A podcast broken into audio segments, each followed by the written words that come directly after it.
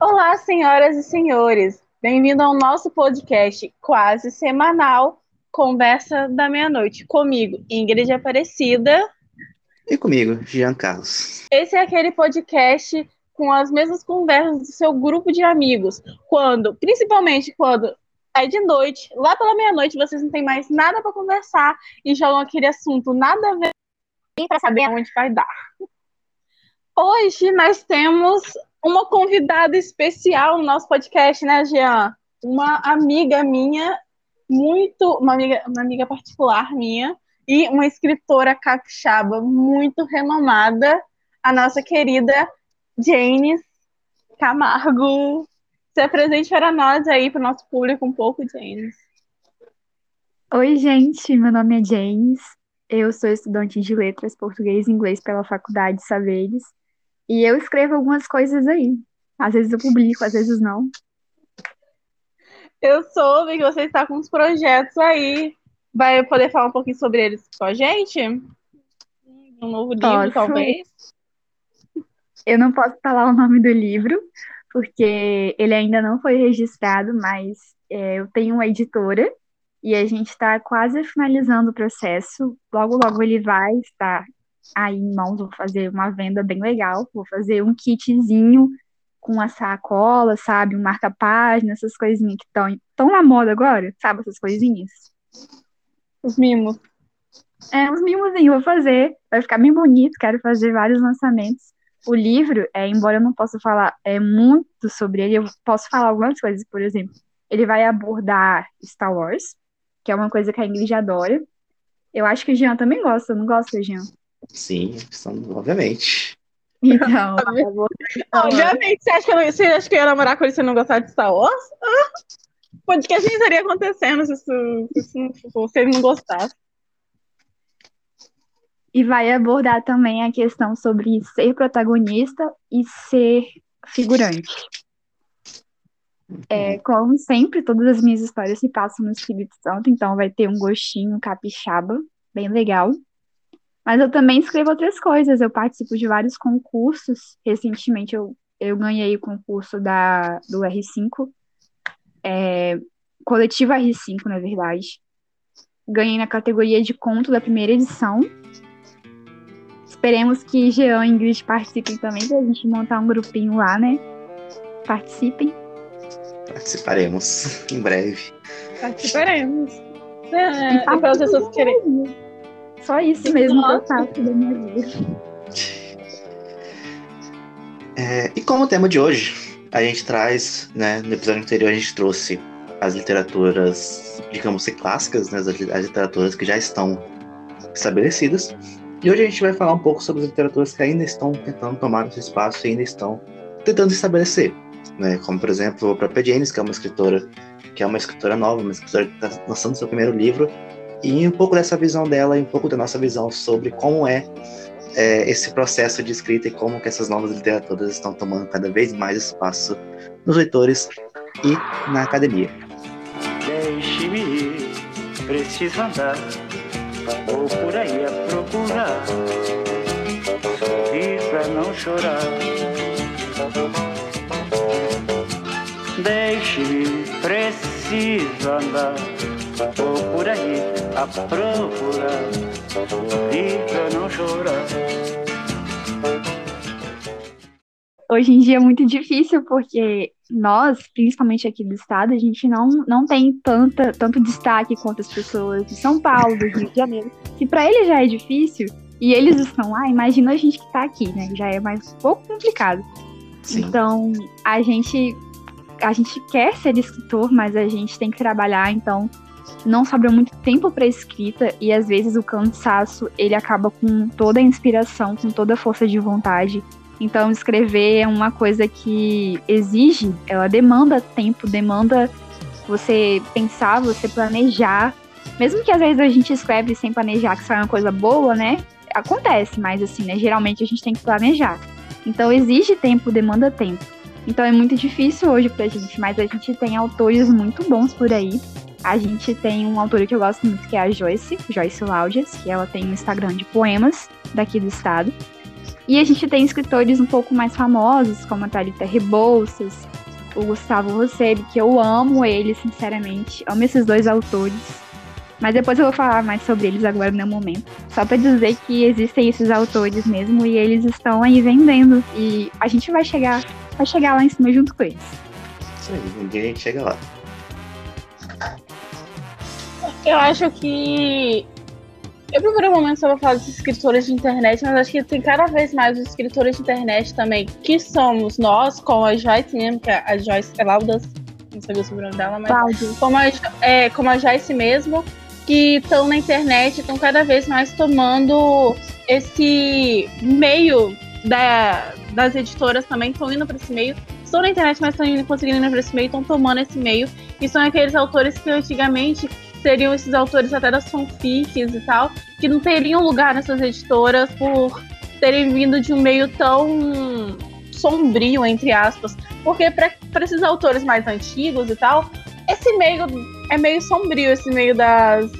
Esse meio da internet, por assim dizer. Eu acho que a gente tá cada vez mais tomando, tipo, eu me coloco também, porque eu também tenho Instagram de, Instagram de poemas, eu também tô na internet escrevendo.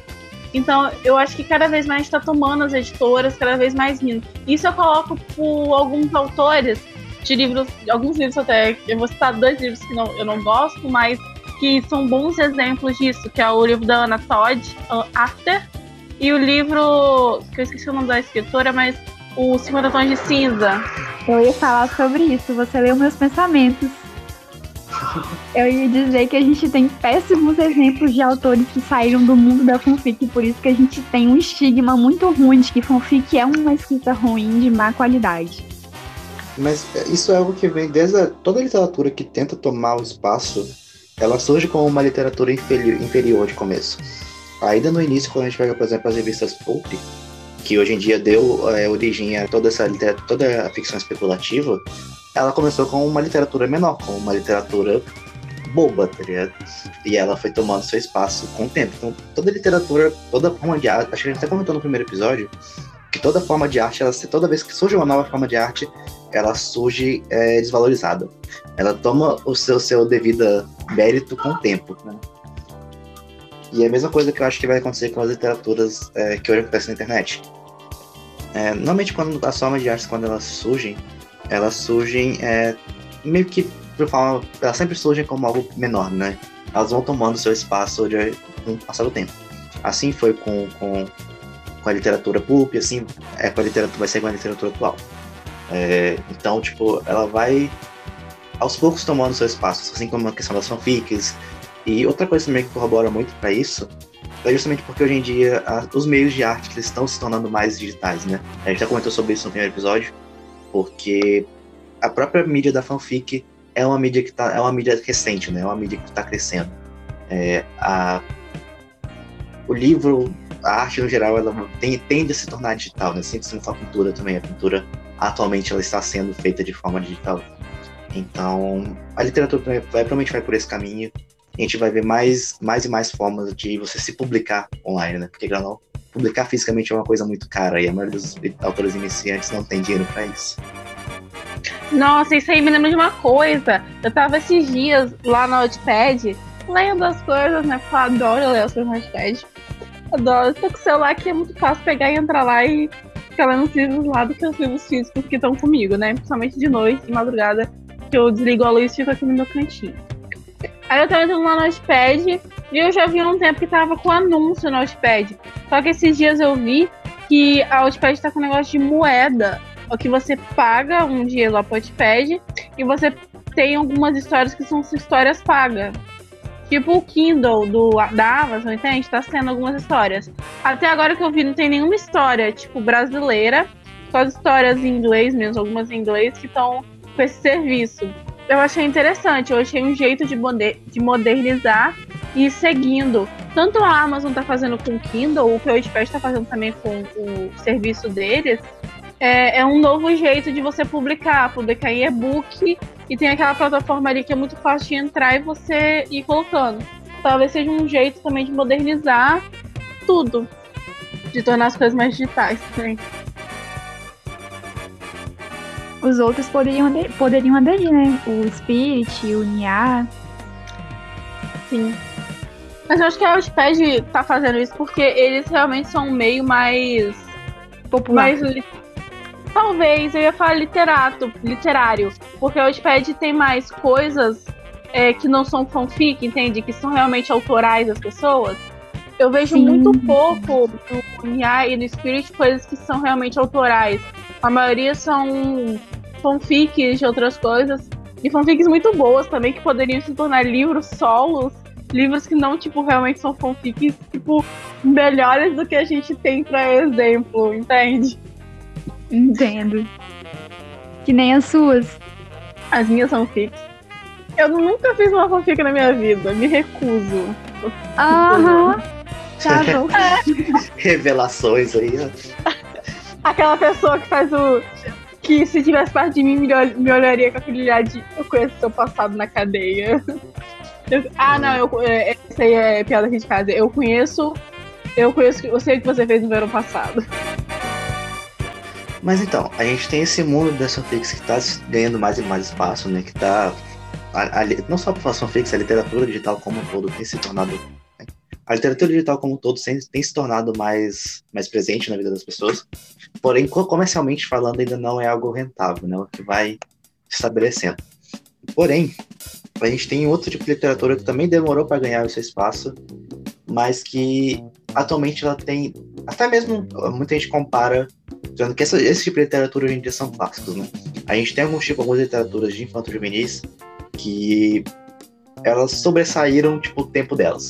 A gente tem, por exemplo, o Harry Potter, a gente tem esse Jackson, que são é, livros que eles estão tão em outro patamar hoje em dia, se a gente for para pensar. Porque eles não são obras é, que chegaram ao ponto de ser clássicos, mas eles também não são uma literatura que vai ficar esquecida. É, eu até tenho um, um- um autor depois para entrar um pouco mais nesse ponto, mas vamos, vamos focar aqui por enquanto. É, essas literaturas infanto-juvenis, até que ponto elas, elas são positivamente contribuintes para você ter essa, essa nova literatura surgindo? Eu tenho uma opinião sobre essas literaturas que eu acho que o que fez elas serem muito boas e realmente é o fato das pessoas, do delas terem desenvolvido um fandom, fandom posso um- uma, uma margem de fãs muito grande que fez com que eles amassem essa literatura e talvez porque alguns, no caso, alguns escritores como o, de Percy Jackson continuarem escrevendo isso, que ele continua escrevendo até hoje, sei lá, fez com que os fãs continuassem interessados. Harry Potter, talvez causa dos filmes, e as pessoas continuaram interessadas em Harry Potter. Aí fez com que as pessoas realmente tanto amassem tanto, tanto, tanto aquela coisa, que começaram a produzir fanfics, e isso não esqueceu. Isso gravou no coração das pessoas de um jeito que fez com que acho que muita gente aderisse à literatura muito mais por causa desses livros. Eu sempre achei esses livros, eu sempre achei esses livros muito bons, e eu acho que o serviço social que eles fizeram foram melhores ainda. E eu fiquei nervosa agora. Por que, que você ficou nervosa?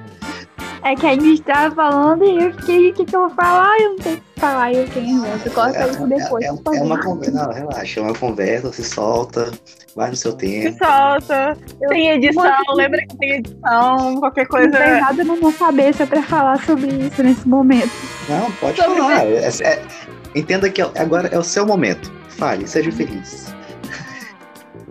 Qualquer besteira que vier na mente, fala, eu tô fazendo isso.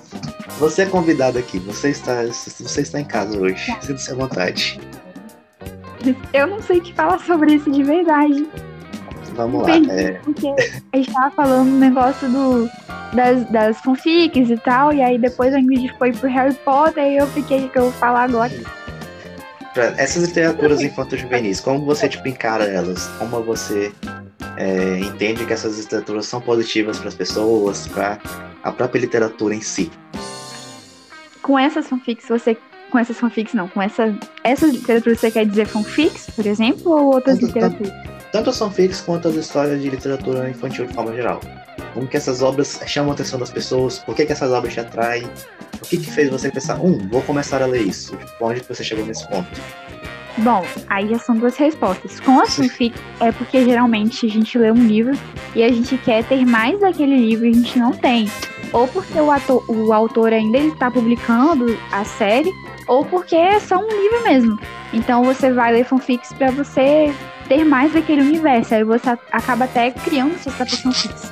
O que é muito bom porque você vai vai exercitar sua escrita, você vai descobrir um lado seu que você nem sabia que existia, que você gosta de escrever. Mas sobre a literatura, a literatura enquanto juvenil que a gente tem agora, é, é uma coisa totalmente nova. Principalmente quando a gente fala da brasileira. Porque a gente tem autores que eles estão fazendo vários filmes agora, como a Thalita Rebouças, que o, o, mais novo dela, se eu não me engano, foi aquele do pai da Maísa, como que era o nome? Ah, pai em dobro. Pai em dobro, é.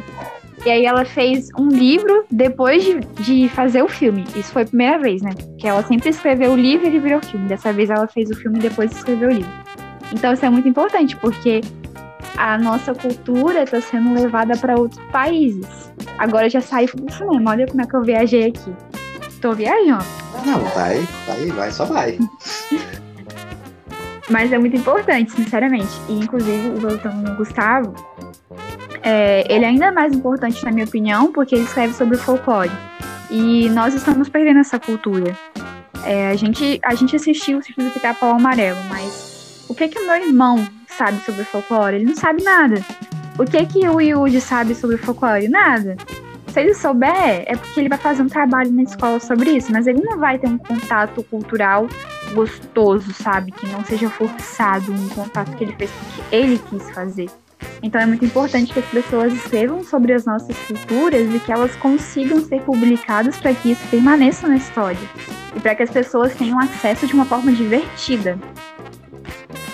Sim, então, tipo, a, a, o ato de contar histórias, né, seja tipo em livro, verbalmente, é uma forma de você manter aquela cultura viva, você manter aquela cultura para as novas gerações, né?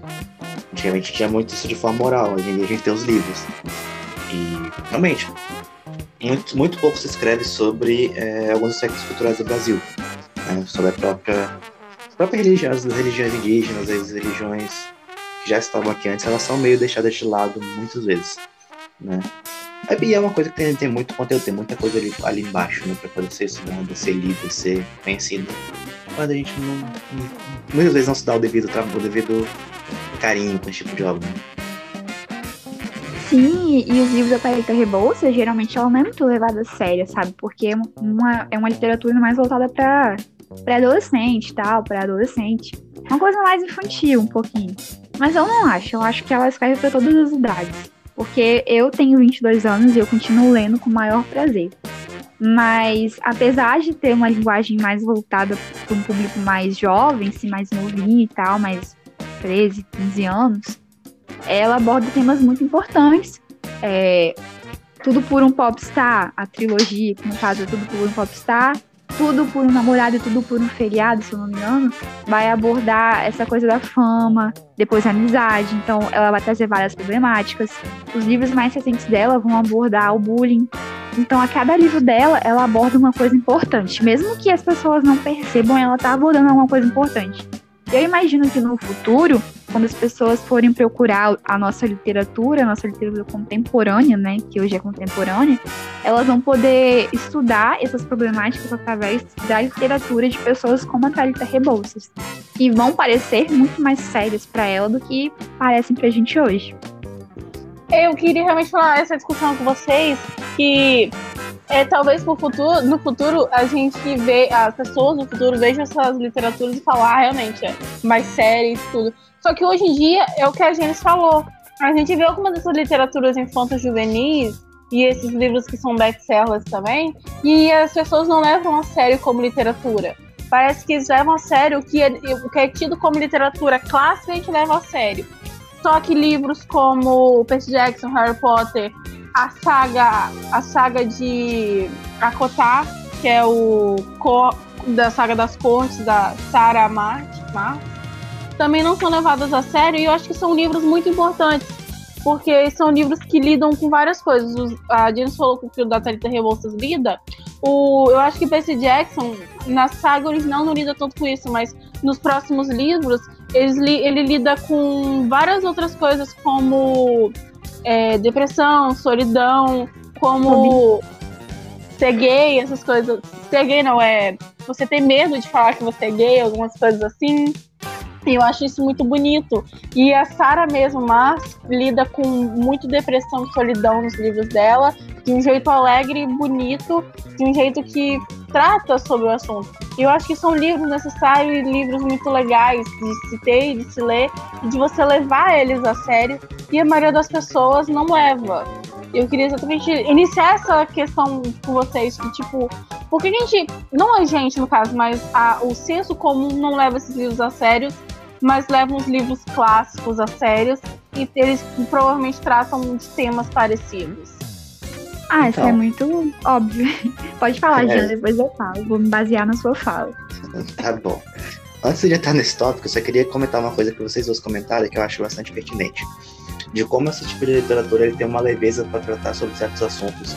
Que muitas vezes os livros que não são os livros adultos, por assim dizer, os livros mais conceituados, eles são levados de uma forma muito direto ao ponto e às vezes muito simplista.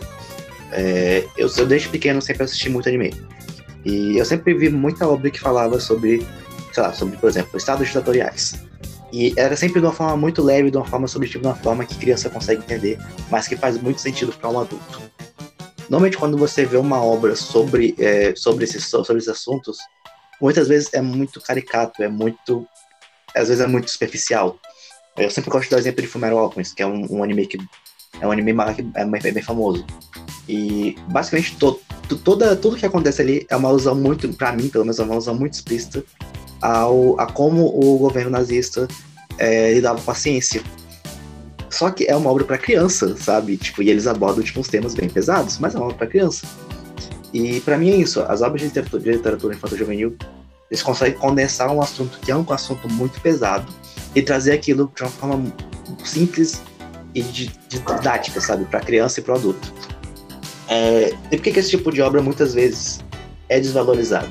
Justamente porque é, pra, é, é dito que é para criança. Se você pegar esse mesmo enredo e colocar num rótulo que não é para criança, ele passa a ser conceituado, ele passa a ser bem visto. Mas por ser visto que é para criança, subentende-se que seja algo menor, que seja algo ruim. É, e isso é um problema, porque acaba se perdendo muitas obras que são muito boas. É, também tem outra questão que é, é, o que é muito vendido, o que é muito popular, não é bem visto, né? Sim.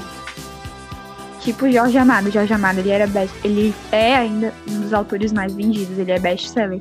Mas antes dele se tornar esse autor, ele, né, passou uns perrengues, não foi assim de uma hora para outra. Ele nem sempre foi bem visto, até porque os livros dele os livros dele abordavam coisas muito sérias, com a linguagem fácil, que todo mundo gostava, mas é, algumas coisas que ele escrevia incomodavam as pessoas. Mas eu não vou entrar nesse tópico, não, enfim. Mas ele era muito popular. Aí as pessoas vão dizer: ah, você vai ler um livro fácil, vai ler um livro difícil, vai ler um livro conceituado, vai ler um Guimarães Rosa que você tem que demorar para decifrar o que o cara tá falando. Eu não acho isso, eu acho Guimarães Rosa bem simples. Mas tem gente é. que acha complicado. Não sei uma coisa, uma coisa que você me lembrou, é, ainda na época, no início do modernismo aqui no Brasil, a gente tinha dois autores que eram meio que rivais, sabe? Tipo, de trocar. É, era o Lima Barreto e o João do Rio. Eram Sério? dois autores. Os dois tinham umas briguinhas lá de mandar de começar. Então, ele, é, ele é bom, ele é um autor muito bom. E, e curiosidade, é, hoje em dia são dois autores clássicos, né? É, sendo o Lima, o Lima Barreto bem mais conhecido do que o João do Rio. O João do Rio meio que caiu no esquecimento. Mas na época era o contrário. O João do Rio era o autor que todo mundo gostava, todo mundo conhecia, e o Lima Barreto era o autor que ia entrar em esquecimento e que ninguém ligava. E aconteceu o oposto. Tipo, o Lima Barreto a gente é um, é um autor estudado, é um autor que todo mundo conhece. O João do Rio é um autor muito de nicho.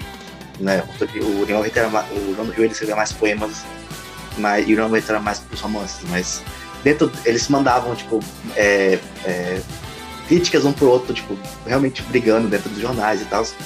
E o meu ponto é justamente esse. A literatura do Lima Barreto na época, ela era vista como algo menor em relação à do João do Rio. A literatura do João do Rio era vista como uma literatura boa. E as duas são muito boas, as literaturas dois. Mas atualmente estuda-se mais o Lima Barreto do que o João do Rio. E lê-se mais o Lima Barreto do que o João do Rio, que era na época era mais mal visto, né? Isso mostra o quanto a gente não sabe o que vai ficar do nosso século para depois, né?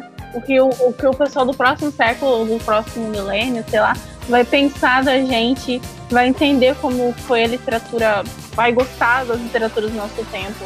Talvez After ou livre, After virar clássico. ficar. Que livro horrível. Que filme horrível, que livro horrível, que saga horrível. Eu Mas- nem ideia de que livro é esse, mas tudo bem. Não, cara, o problema de After não é nem nada, não. É só que é muito abusivo.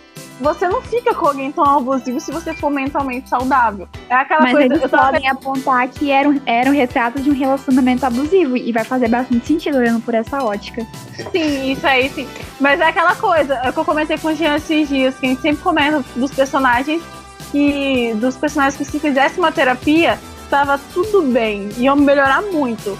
A, a menina de After e o menino de After são um desses personagens. Se fizesse terapia, nossa, tava tudo ok, né? Mas é justamente isso, a gente, a gente não sabe o que, que vai ser passado pra frente, né? Tipo, de literatura e nem arte no geral. Jean, você já leu After? Não. Eu- filme? Eu não conhecia até uns 20 minutos atrás, mais ou menos. Não, e vocês falaram agora, eu fiquei pensando, será que After vai virar um clássico ou coisa assim? A gente não sabe, A né? gente não sabe. Nossa. É porque pra gente parece bem ridícula essa ideia, mas será que. Meu Deus.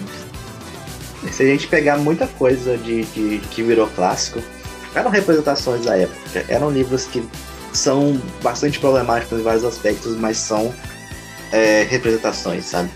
O próprio é, Dom Casmurro, ele é um livro que diz muito sobre a época que ele foi escrito. No caso do, do, do Machado de Assis, ele fez provavelmente intencionalmente, né? Porque tem aquela questão do por que, que demoraram tanto para perguntar se, tá, se Capitu traiu ou não, né? que seria a pergunta principal do livro e não se Capitu traiu ou não, mas sim por que, que demoraram tanto. É, porque é um livro que representa a própria época. O Bentinho, ele é o, o cidadão modelo da época, por isso ele não era questionado. Questionar. Se fosse questionar o Bentinho, teriam que questionar eles mesmos. Mas a escritora de After, ela é essa questão que o Jean falou, da intencionalidade. O Machado de Assis escreveu com uma intenção. E ela escreveu, era uma fanfic, né? Se eu não me engano, era do Harry do One Direction.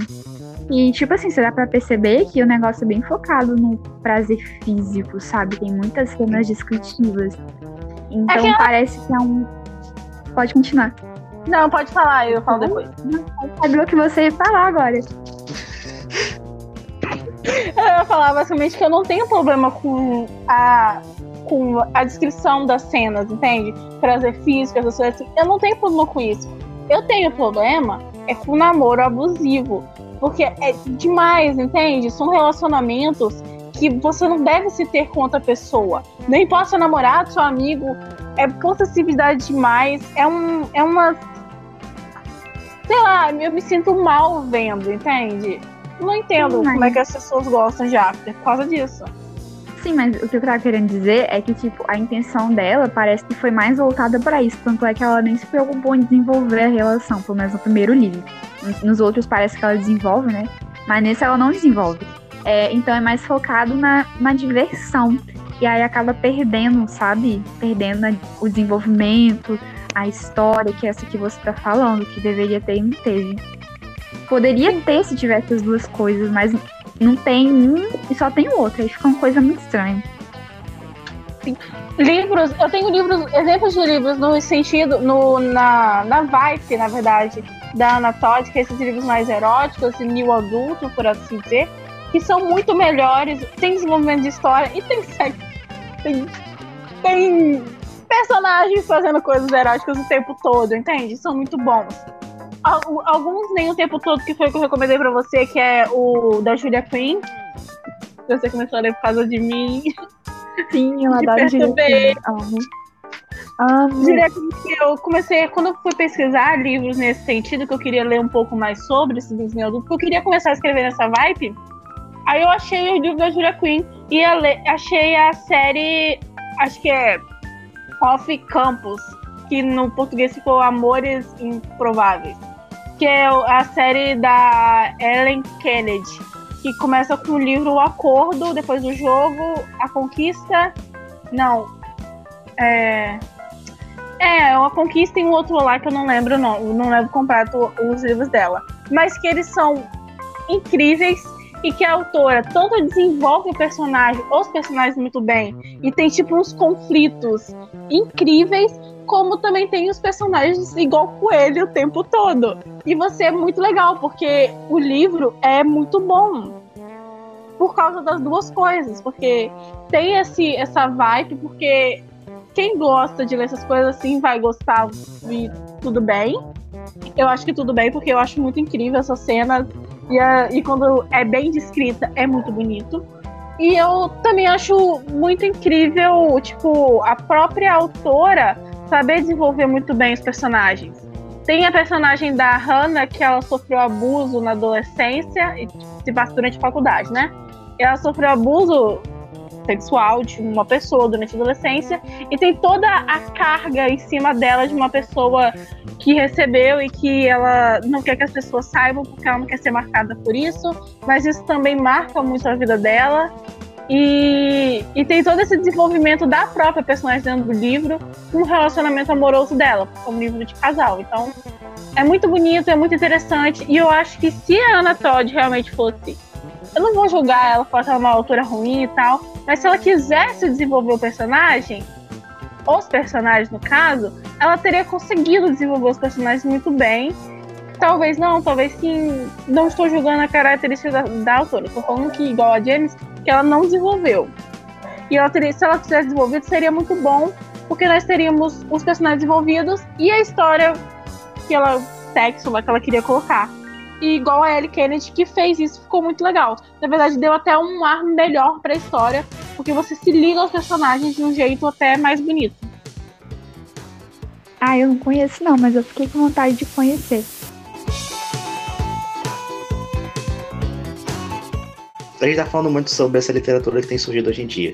Seja ela infanto-juvenil, seja ela é, contemporânea, seja ela pós-moderna, seja ela o que for mas é, como a gente caracteriza esse tipo de literatura em si? É, eu tenho um, um, ponto, não sei se vocês querem falar primeiro, mas eu tenho um, um autor que talvez para mim seja tipo, exatamente o, o, a ponte do, da literatura antiga para a literatura moderna. Né? Pode falar, você tem curiosa.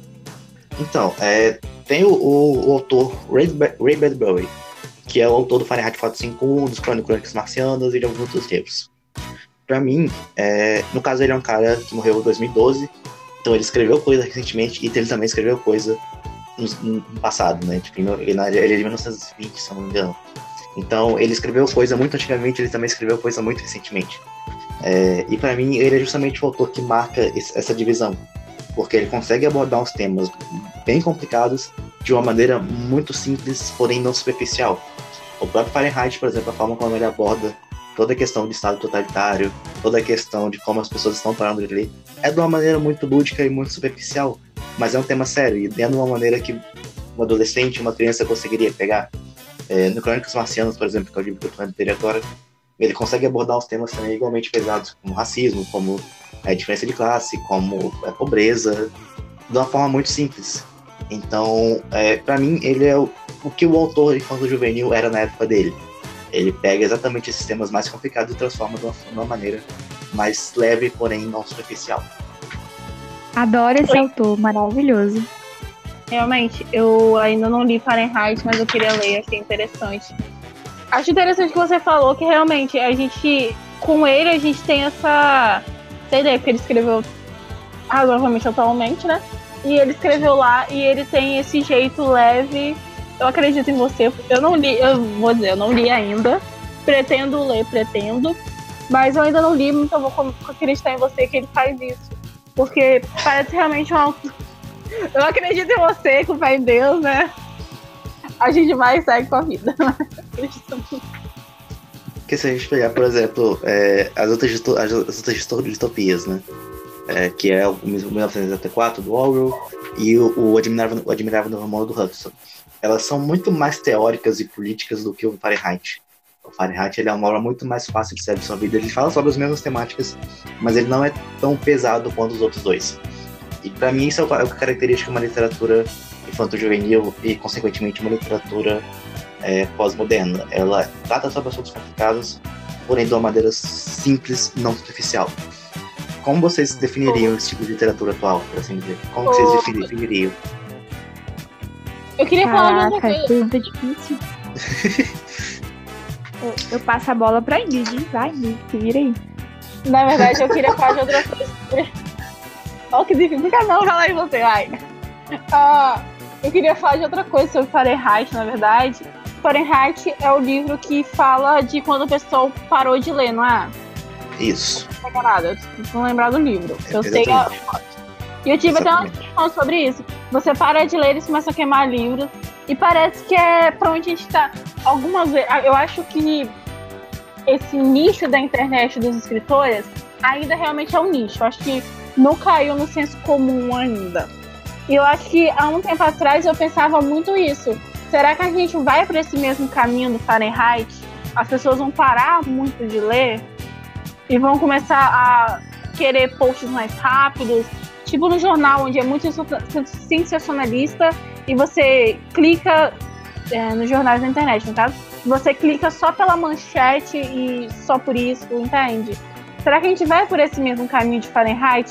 Que um dia os livros vão estar tão desinteressantes pra gente, mas tão desinteressantes que a gente vai pegar e queimar eles e não nos importamos mais com, la- com o livro e só a internet ou a televisão ou essa vibe de filmes que importa mais com a gente. Sei lá, parte meu coração quando tem um filme sobre. sobre tem um filme sobre um livro e as pessoas falam, ah, eu vou ver o filme e não vou ler o livro. Porque é, não, se tem filme eu não preciso ler. Onde, na verdade, você realmente precisa ler aquilo. Porque é, se você vê a série dos Bristol, não vai ser a mesma coisa que você lê os livros. É parte da experiência, tanto você lê quanto você vê. É a experiência da coisa toda, entende?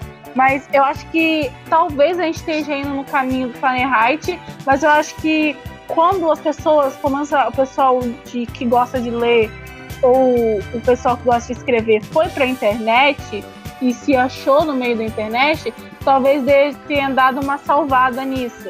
Talvez essa parte das fanfics mesmo, voltando para as fanfics, talvez as fanfics tenham dado uma salvada nisso, porque eles começaram a, a ter tanta fanfic, as pessoas escreverem tantas coisas na internet.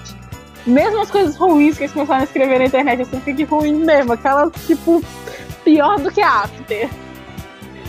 É, dado uma salvada porque eles começaram a escrever e a ler muita coisa na internet e isso distanciou um pouco esse futuro onde as pessoas não liam, mas talvez não tanto, porque ainda tem tanta coisa.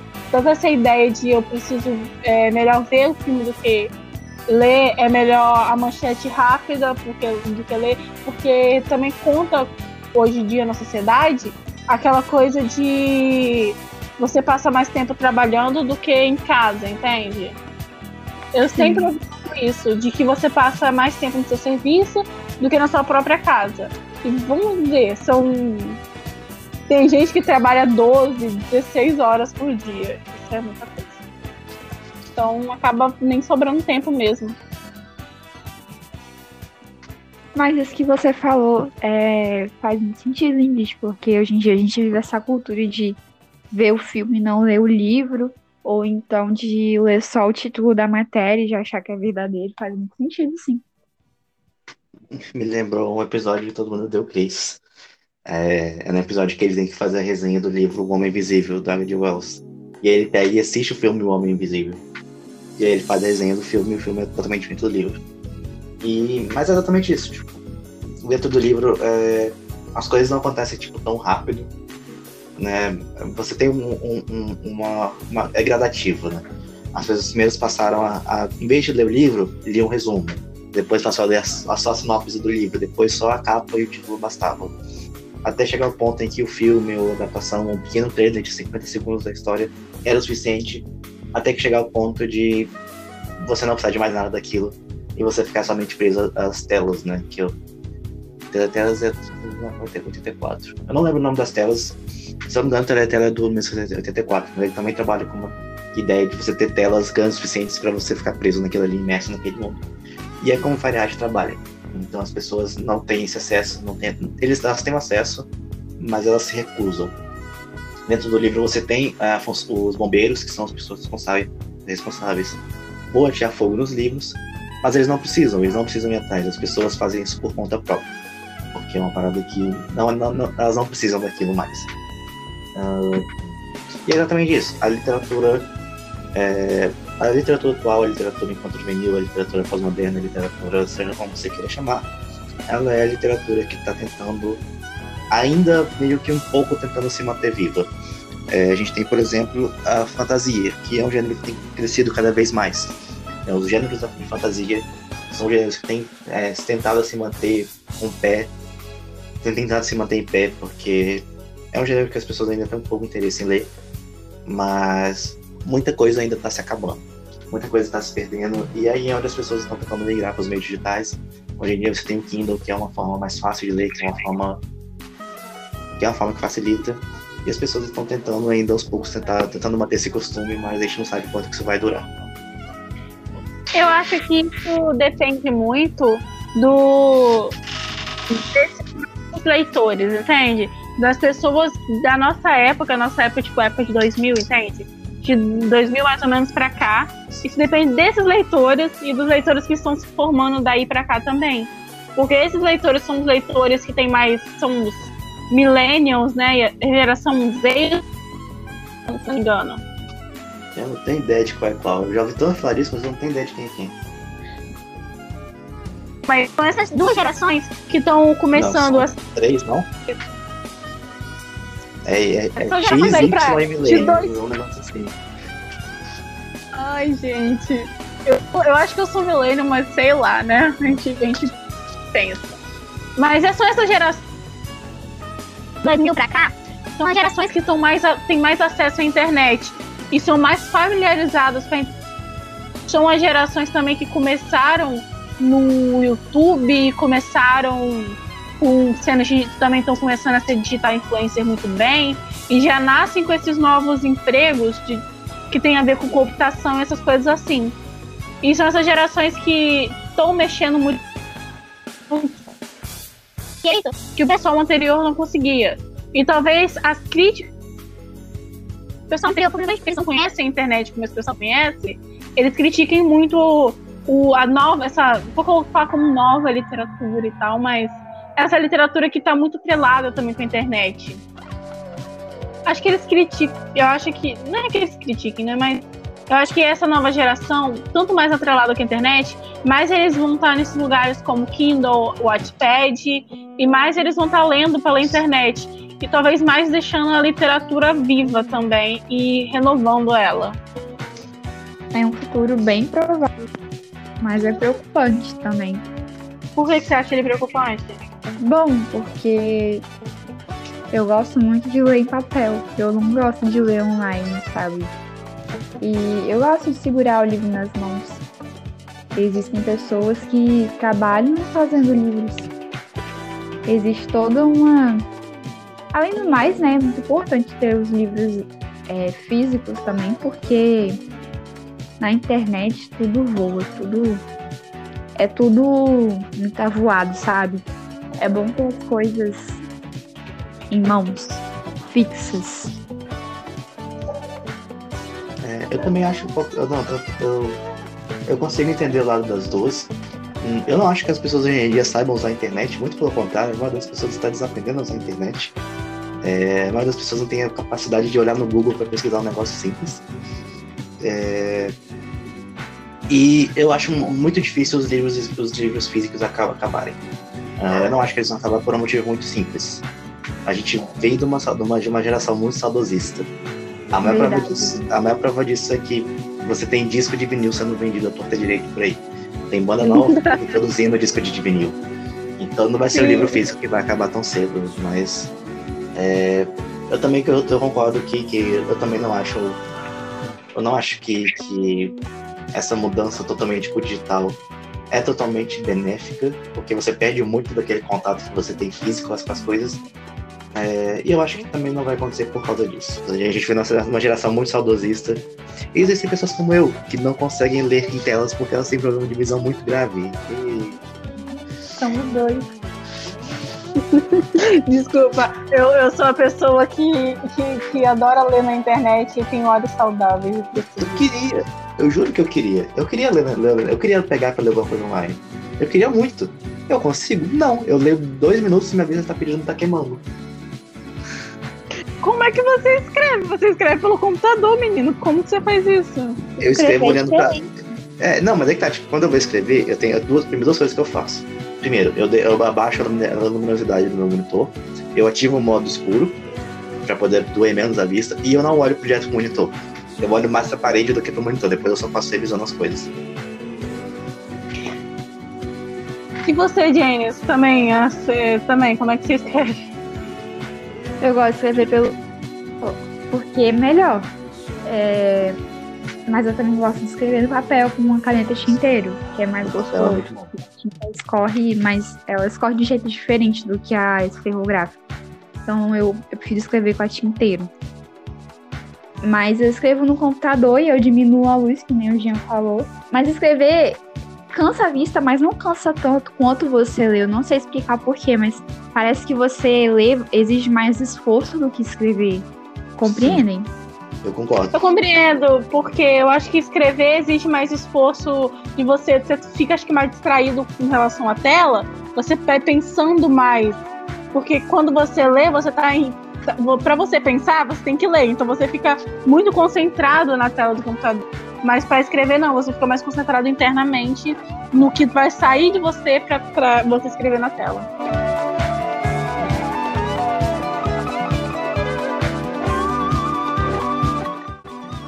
Prosseguindo agora, eu vou mais uma vez voltar na pergunta que eu fiz anteriormente. Para vocês, o que caracteriza essa literatura, essa literatura moderna, essa literatura pós-moderna, essa literatura atual que é produzida? que caracteriza essa literatura para vocês? Ou não tem então. característica então, nenhuma e ela só vai? Então, eu acho que na... tudo começa lá com Harry Potter. Não em si Harry Potter, talvez Star Wars, assim, mas tudo começou nesse sentido, entende? Quando a gente tem esses livros, esses livros, essas histórias que se tornam talvez uma fantasia muito popular, eu acho que essa literatura pós-contemporânea, eu acho que a teoria, a, a, contemporânea mesmo, ficou lá no século XX. Século XXI traz uma nova ideia, traz uma ideia diferente da ideia que eles traziam. Cara, eu fui pesquisar um pouco e a ideia da literatura contemporânea bate, mas não bate tanto, eu acho. Eu acho que a internet e os computadores trazem uma nova ideia, trazem uma nova ideia, trazem uma expansão maior que merece, talvez no futuro, porque não sou eu, o século é meu, então não cabe a mim categorizar isso, mas que no futuro eu acho que as pessoas colocarão tipo um título de pós-contemporânea nessa literatura que surge com Harry Potter, com Star Wars, entende? Porque é uma literatura nova, porque é uma ideia nova de literatura. Ou pelo menos uma literatura mais não é fantasiosa, né? Mas uma literatura que surge com a internet, surge de um jeito diferente, surge com as ideias do nosso século realmente, entende? É, algumas dessas literaturas tratam de depressão, ansiedade e de família do jeito que são tratados no nosso século. É aquela coisa que o Jean disse de a literatura do Machado de Assis fala muito mais sobre o século, fala muito mais sobre a sociedade dele do que em si falar realmente sobre literatura e coisas assim. Então eu acho que a mesma coisa acontece com a literatura do nosso século, com Harry Potter e tal.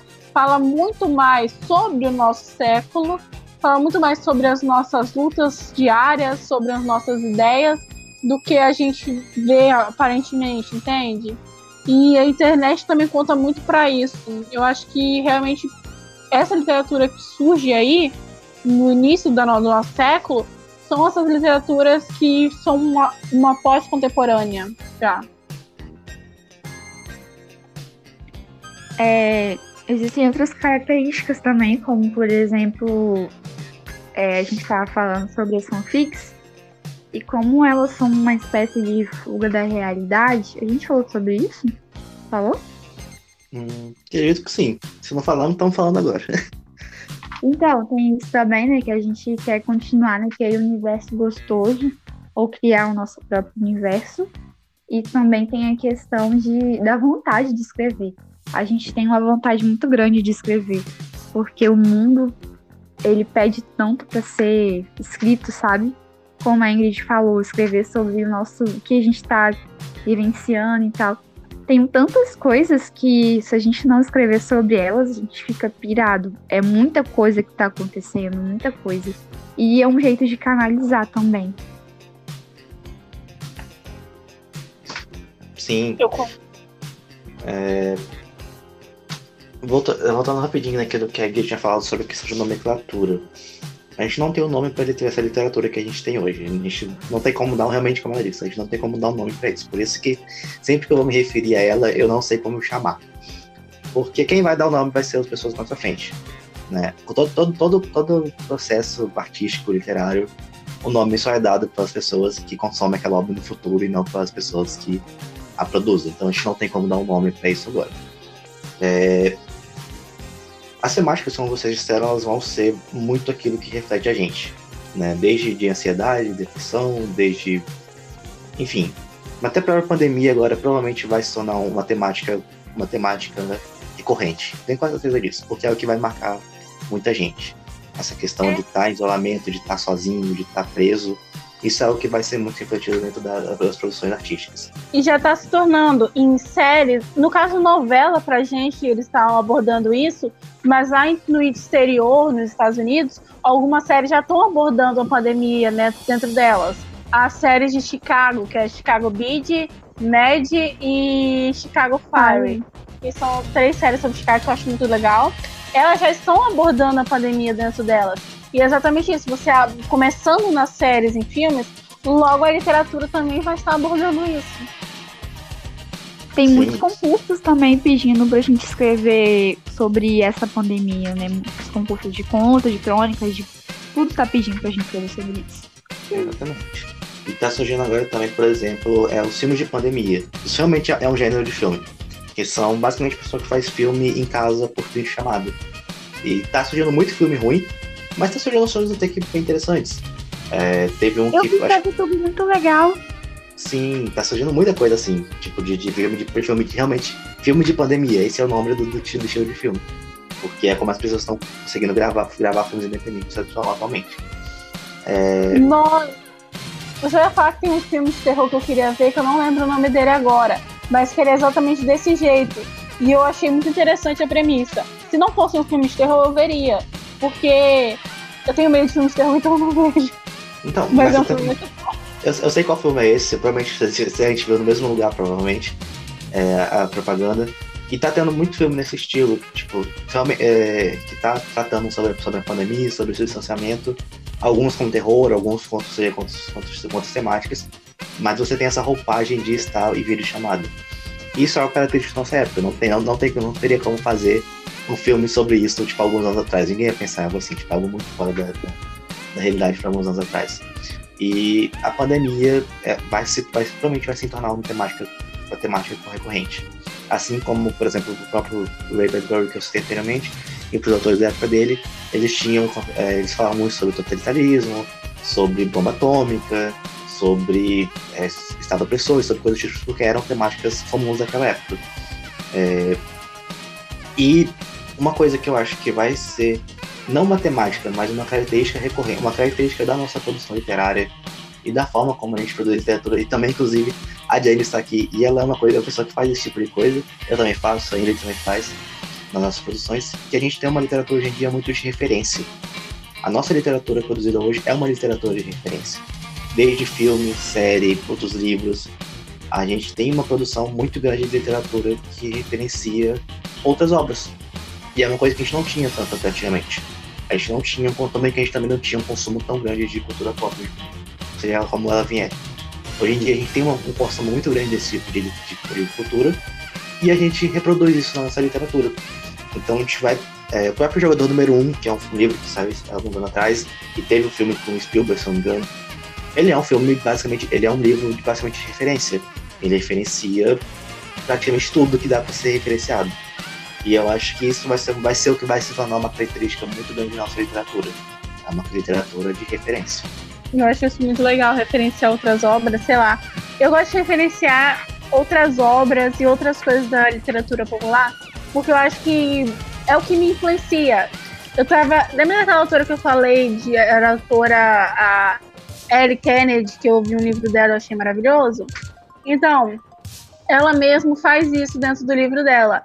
Ah, dá para você ver dentro do livro dela que ela ama a, aquela banda, One Direction, que era a banda do Harry Styles e do pessoalzinho aí.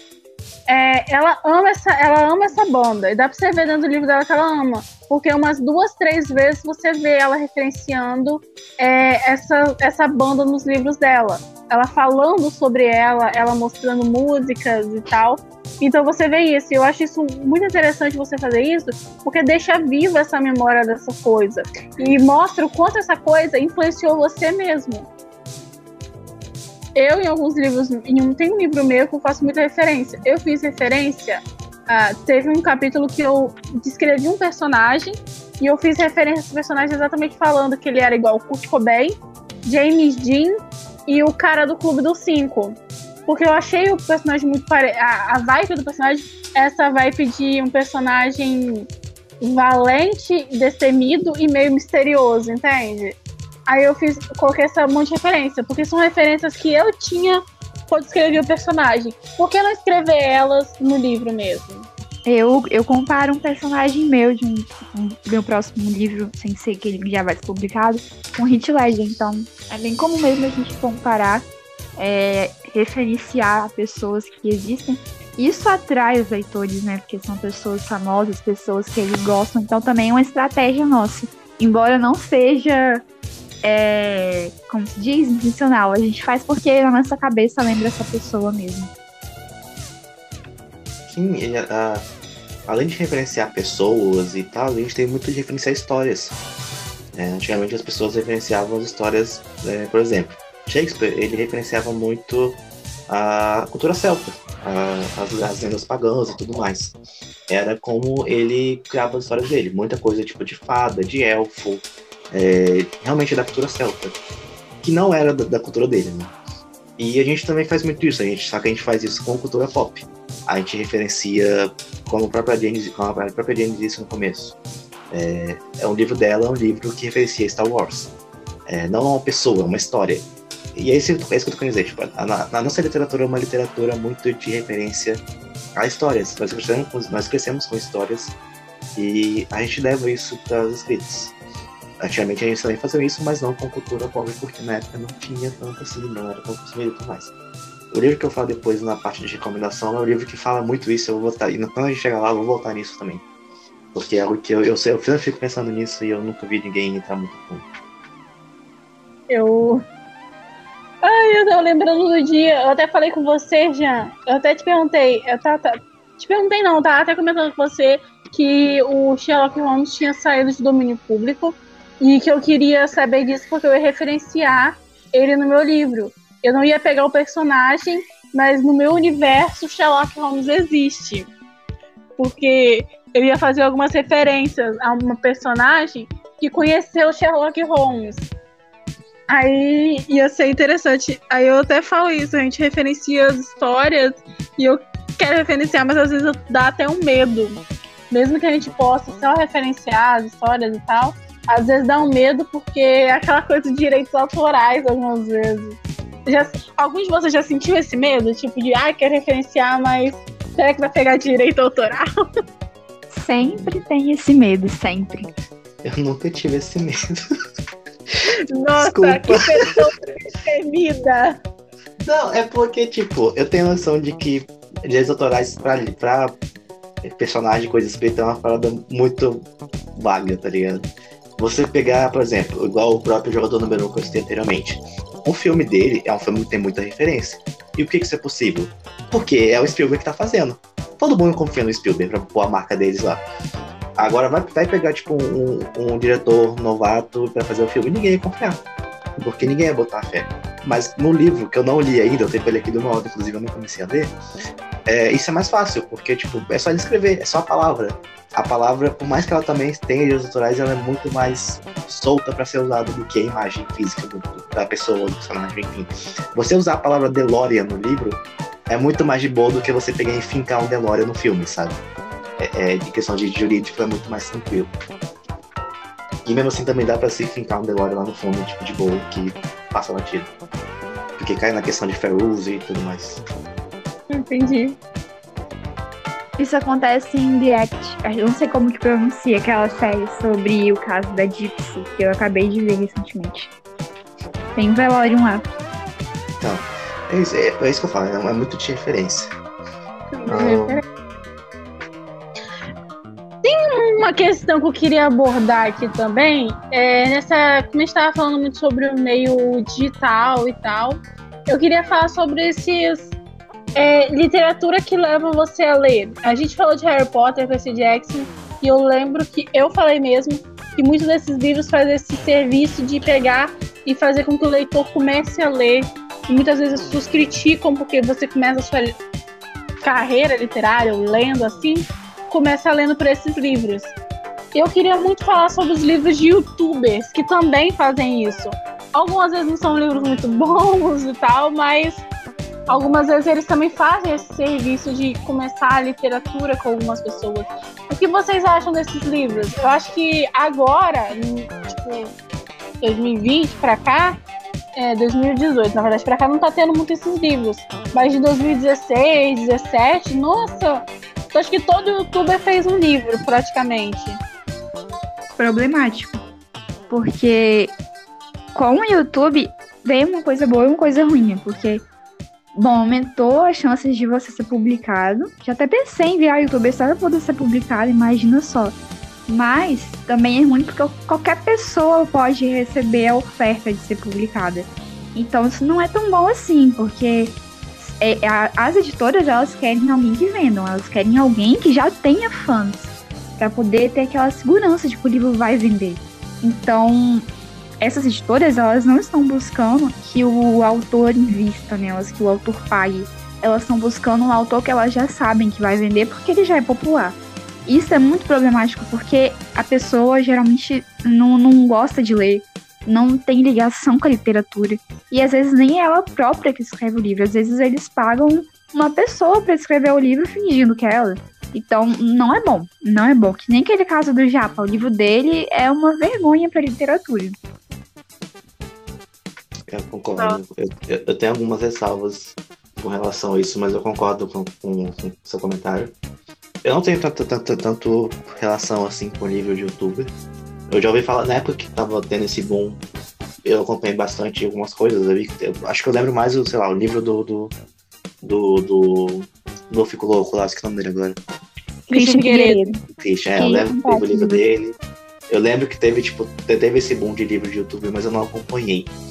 É, o que eu peguei de youtuber foram dois. Eu peguei, tipo, cheguei perto, assim. Que eram dois livros que, um deles tinha na escola que eu trabalhava, e o outro é um aluno meu levou uma vez.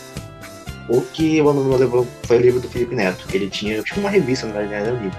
Ele tinha uma revista que era dele e do irmão dele. E aí ele, ele eu não, não gosto do Felipe Neto, eu tenho meus problemas com ele. Nunca briguei com ele, nunca falei com ele, mas eu tenho os problemas com algumas coisas que ele fala, mas às vezes ele acerta.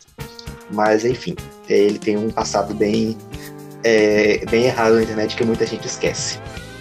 Mas é, basicamente, uh, o livro dele era uma revista muito simples, tá ligado? Tipo, não tinha nada demais. Mas o moleque lá ele tava lendo, ele tava feliz na parada. E ele tinha uma sessão bem pequenininha, que era uma sessão de, tipo, de indicações, onde ele basicamente indicava alguns livros. Inclusive o próprio Fahrenheit 451 era um livro que ele indicava.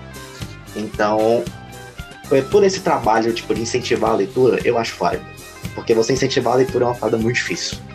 Você incentivar uma criança a pegar um livro, uma revista e ler é um negócio muito complicado. Então, por esse trabalho de incentivo à leitura, acho válido, gosto, show. Uh, outro livro que eu vi era o livro, era o livro do Authentic, que teve um bom também de livros que eram baseados, que eram historinhas que eram contadas como se fossem dentro do Minecraft. E eu cheguei a ver esse livro do Authentic também na escola que eu trabalhava, li tipo, umas páginas dele, e tipo, era, era só umas historinhas e tal, bem simplesinhas. Mas é aquilo, tá incentivando a criança a ler? Show. época. Então, por isso que pro, pro, leitor, pro, público, pro público leitor que vai vir, esse tipo de livro é uma parada interessante. Mas pro mercado editorial e para autor independente é horrível. Porque é exatamente isso que a gente disse. É, se eles têm a opção de pegar tipo, um, um youtuber grande que vai dar muito dinheiro para eles, eles não vão atrás do, do, do escritor pequeno que tá se matando para tentar ganhar algum dinheiro, tá Eles vão quem vai gerar mais lucro pra eles. Nossa, Jean, você falou tudo agora. E, mas Concordo. tem que pensar em várias coisas. A primeira é que Felipe Neto, ele é uma pessoa que gosta muito de ler. E ele escreve, ele, ele escreve faz tempo já. A segunda coisa é que realmente você tem toda a razão, porque a gente sempre fala, né, que esses livros que nem Crepúsculo e tal, não importa se o livro é ruim ou se ele é bom, o que importa é que fez a criança ler. Depois a criança vai passar, vai crescer, vai evoluir os gostos e vai vai ler coisas mais influentes, que tratam de problemáticas maiores. Não tem importância, o importante é que incentive mesmo. Mas também tem esse lado ruim que você falou do mercado editorial, então é uma dualidade muito grande. Mas isso é culpa do, do próprio mercado editorial. O mercado editorial aqui no Brasil é muito precário. Tipo, com ou sem livro de youtuber, o mercado editorial brasileiro é uma vergonha. Não, não, não, não atacando os editores em si, mas tem muita coisa errada que acontece por trás e a gente acaba sabendo de uma coisa ou outra. É, a gente sempre acaba sabendo de uma coisa ou outra, porque as pessoas conversam e fazem fofoca, querendo ou não a gente, ou o mundo, ou a pessoa que gosta de cagar regra na internet, as pessoas conversam entre elas. Então a gente acaba sabendo de um ou outro podre que tá acontecendo aí por trás. E são coisas que não são realmente bonitas de se ver e nem de se falar.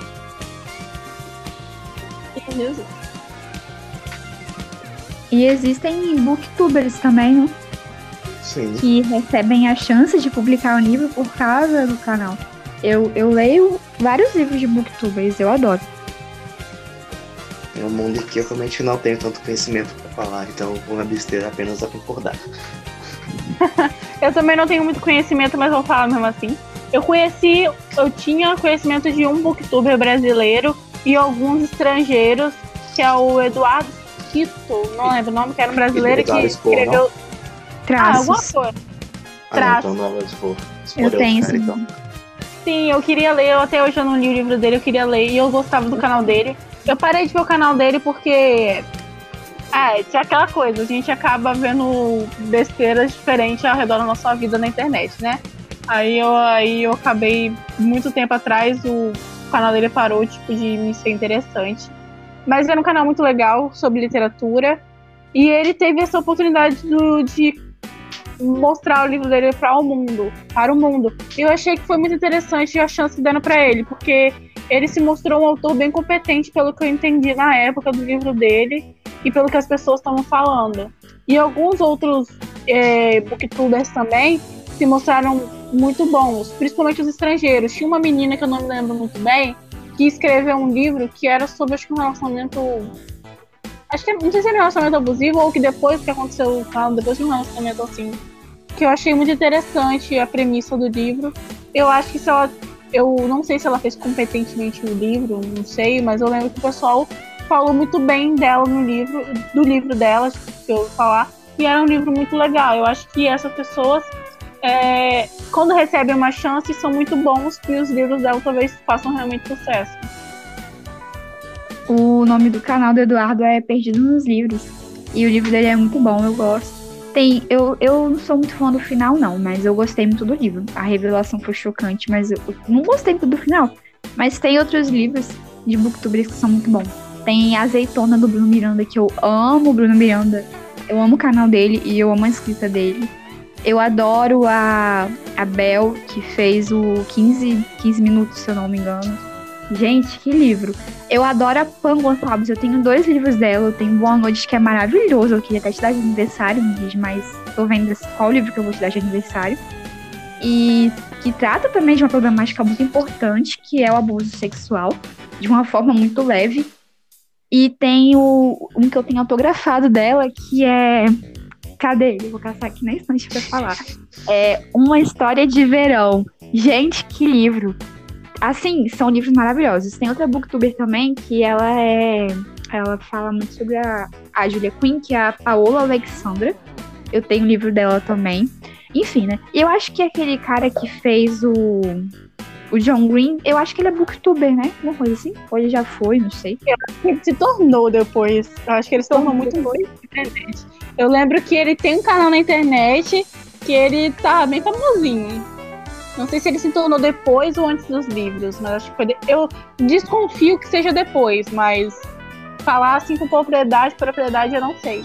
Vocês que estão vendo o podcast, se quiser ir lá na nossa página no Instagram e comentar na última e na última imagem, nossa, nossa última fotinha postada lá, o que você acha sobre esse momento aqui nosso? Se o John Green era youtuber antes ou depois da fama dos livros dele, comente lá pra nós.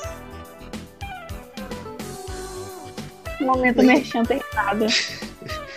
Indo agora para nossa reta final aqui, nossa conversa.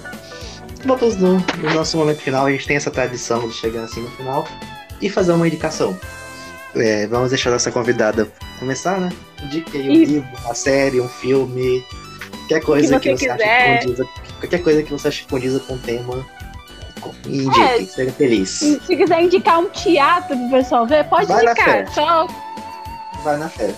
Já sei que eu vou indicar. então, é, nossa, agora que vocês falaram sobre essas coisas de livros de booktube, eu fiquei na dúvida. Será que eu vou indicar o da. Não, pode indicar mais de um, não tem problema. Bom, pode indicar mais de um. Tá bom, então eu vou indicar Boa Noite da Pam Gonçalves, porque fala sobre temáticas muito importantes e é um livro nacional, então vamos ver nacional, gente. Muito bom. Boa Noite da Pam Gonçalves, pela editora Record, Galera Record. Mas também eu queria indicar o Gustavo, que eu, eu tenho quase certeza que o meu TCC vai ser sobre ele, mas eu ainda tô na dúvida entre ele e a Thalita Rebouças. E a trilogia dele é a Odisseia, não, As Aventuras de Tibor Lobato. Tem o livro 1, um, que é o Oitavo Vilarejo, o segundo, que é Guardiã de Muraquitãs, e o terceiro, que é a Carruagem da Morte. E vão falar sobre o folclore brasileiro de uma forma divertida, muito semelhante a Percy Jackson e Harry Potter. Mas é muito bom esse livro, sério, maravilhosos. Amo ele. Ingrid, pode fazer as honras da nossa segunda, segunda parte de, de recomendações. Tá, eu trouxe algum filme, eu trouxe dois filmes e dois livros. É, o primeiro livro é um livro que a James me deu de aniversário um tempo atrás. Você terminou de é, ler? O Garoto Verde, de Tony Brandão. Ah. Você terminou de ler esse livro, Ingrid? É, eu parei na metade dele, na verdade. Eu sabia! Nossa, mano, uma coisa chamada faculdade, vocês conhecem? Então, eu não consegui terminar nada que eu li durante a faculdade. O tempo que eu tinha pra ler. Mas você leu Duff? Hã? Você leu Duff? Ah, li. Duff eu terminei. Leu tudo? Tudo. É, tudo. Quer me perguntar sobre a história? Eu sei. Quero. Vou perguntar. eu não sei não, porque vai ser eu, vou perguntar. Quero tirar a prova. Cara, nossa! Agora eu tenho que provar que eu li. Porque você sempre me fala quando você termina o que, que você achou do livro, que nem você fez com, com aquele da Eleonor e do Parque, desse você não falou nada. O que acontece saber. no final do Vou começar a cobrar, começar a cobrar a resenha dela também. Nossa. As suas ela lê, né, Jean? Porque as suas é, é, HQ e tal. É, mas eu, mandei uns livros, eu mandei uns livros pra ela também. Ah, ah, eu lembro, eu lembro. eu não li nenhum livro que ele me deu, eu tô lendo os livros que eu comprei de Natal. O que acontece ah. no final de Duff? o menino beija ela na, na, na, naquela lanchonete lá estranha, que eu não sei se é uma lanchonete ou um bar, sei lá. Ele beija ela lá. Você chipou os dois? Chipei, chipei, chipei. É muito bom esse livro. Ah, quando, quando eu vi que ela ia chegar com outra menina, eu falei, não! Poder assim. Era... Indicações. Mas beleza, voltando às indicações, eu indico Garoto Verde, de Tony Brandão, e um livro que é um livro estrangeiro, que eu achei mais, muito interessante pelo jeito que ele lida, tanto com a história como também com a literatura dentro dela. Se chama o Livreiro de Cabu, de Asne Sei. Asne é um nome que eu não sei pronunciar. Que é o Livreiro de Cabu, que é muito bom, gente. É muito bom. Foi um amigo da faculdade que me deu para ler e eu li e achei muito bom. E os dois livros que eu vou indicar, dois filmes que eu vou indicar também é A Sociedade dos Poetas Mortos e A Sociedade Literária da Torta da Casca de Batata. Que é muito bom esse livro, cara. É um romance água com açúcar que fala sobre literatura muito lindo. São essas as minhas indicações. E agora você, Jean, quais são as suas? Hoje eu vou trazer dois livros, é, um brasileiro e um argentino. Começando pelo argentino, que é o livro As Coisas que Perdemos no Fogo, da Mariana Henriquez, que é uma autora argentina. É um livro de contos bem pequenininho, é, são contos, nenhum deles tem relação com o outro, são contos que se passam na Argentina e, apesar de ser na Argentina, muita coisa que tem lá a gente consegue é, identificar que também acontecem aqui. São, é um livro bem curtinho, é um livro interessante, é um livro muito bom de se ler. E a minha segunda indicação é o livro Waze, W-E-I-S-S, A Mente ao Limite de Vinícius Pousada. Ele é um livro uh, brasileiro, ele é do Rio de Janeiro, se eu não me engano. E basicamente uh, é a história de um, de, um, de um rapaz que ele tem capacidade de entrar no corpo das outras pessoas.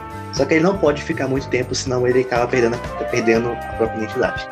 E de, sempre que ele entra no corpo de alguém, ele acaba é, adquirindo algumas habilidades, algum, algum, algumas coisas que a, pessoa, sabe.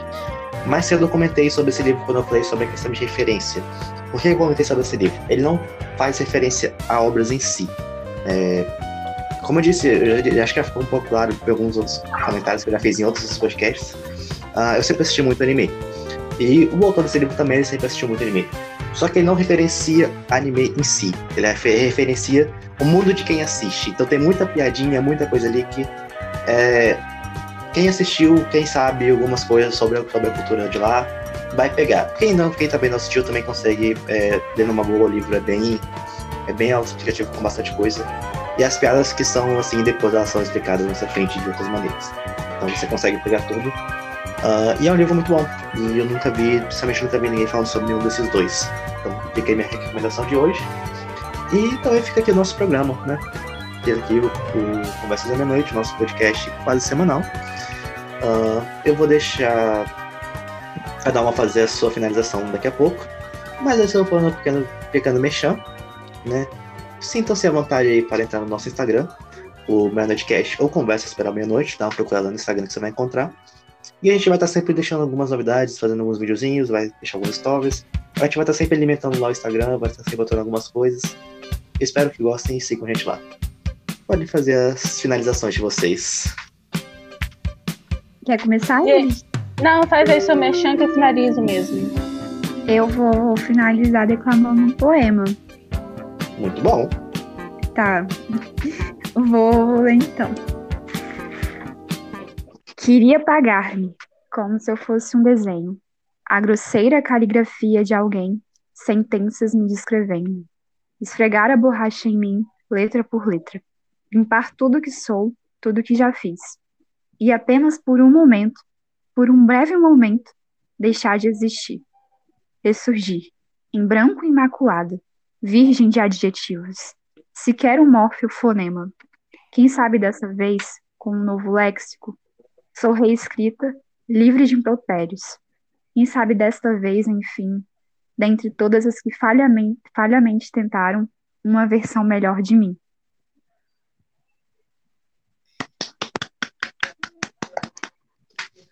Que lindo, gente! Lindo poema. Parabéns, parabéns. Eu convido a Ingrid a declamar um dela também. A Ingrid discorda. Eu faço.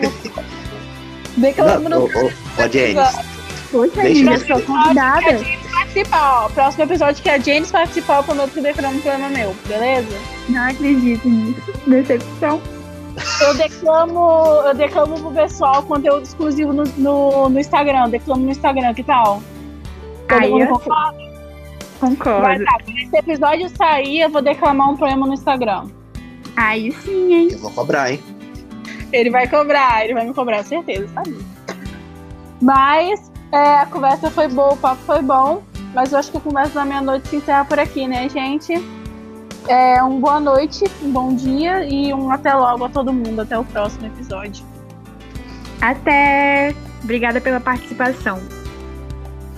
Nós agradecemos você por participar. Até a próxima e obrigado também a você que assistiu, que ouviu até aqui. Até a próxima e tchau!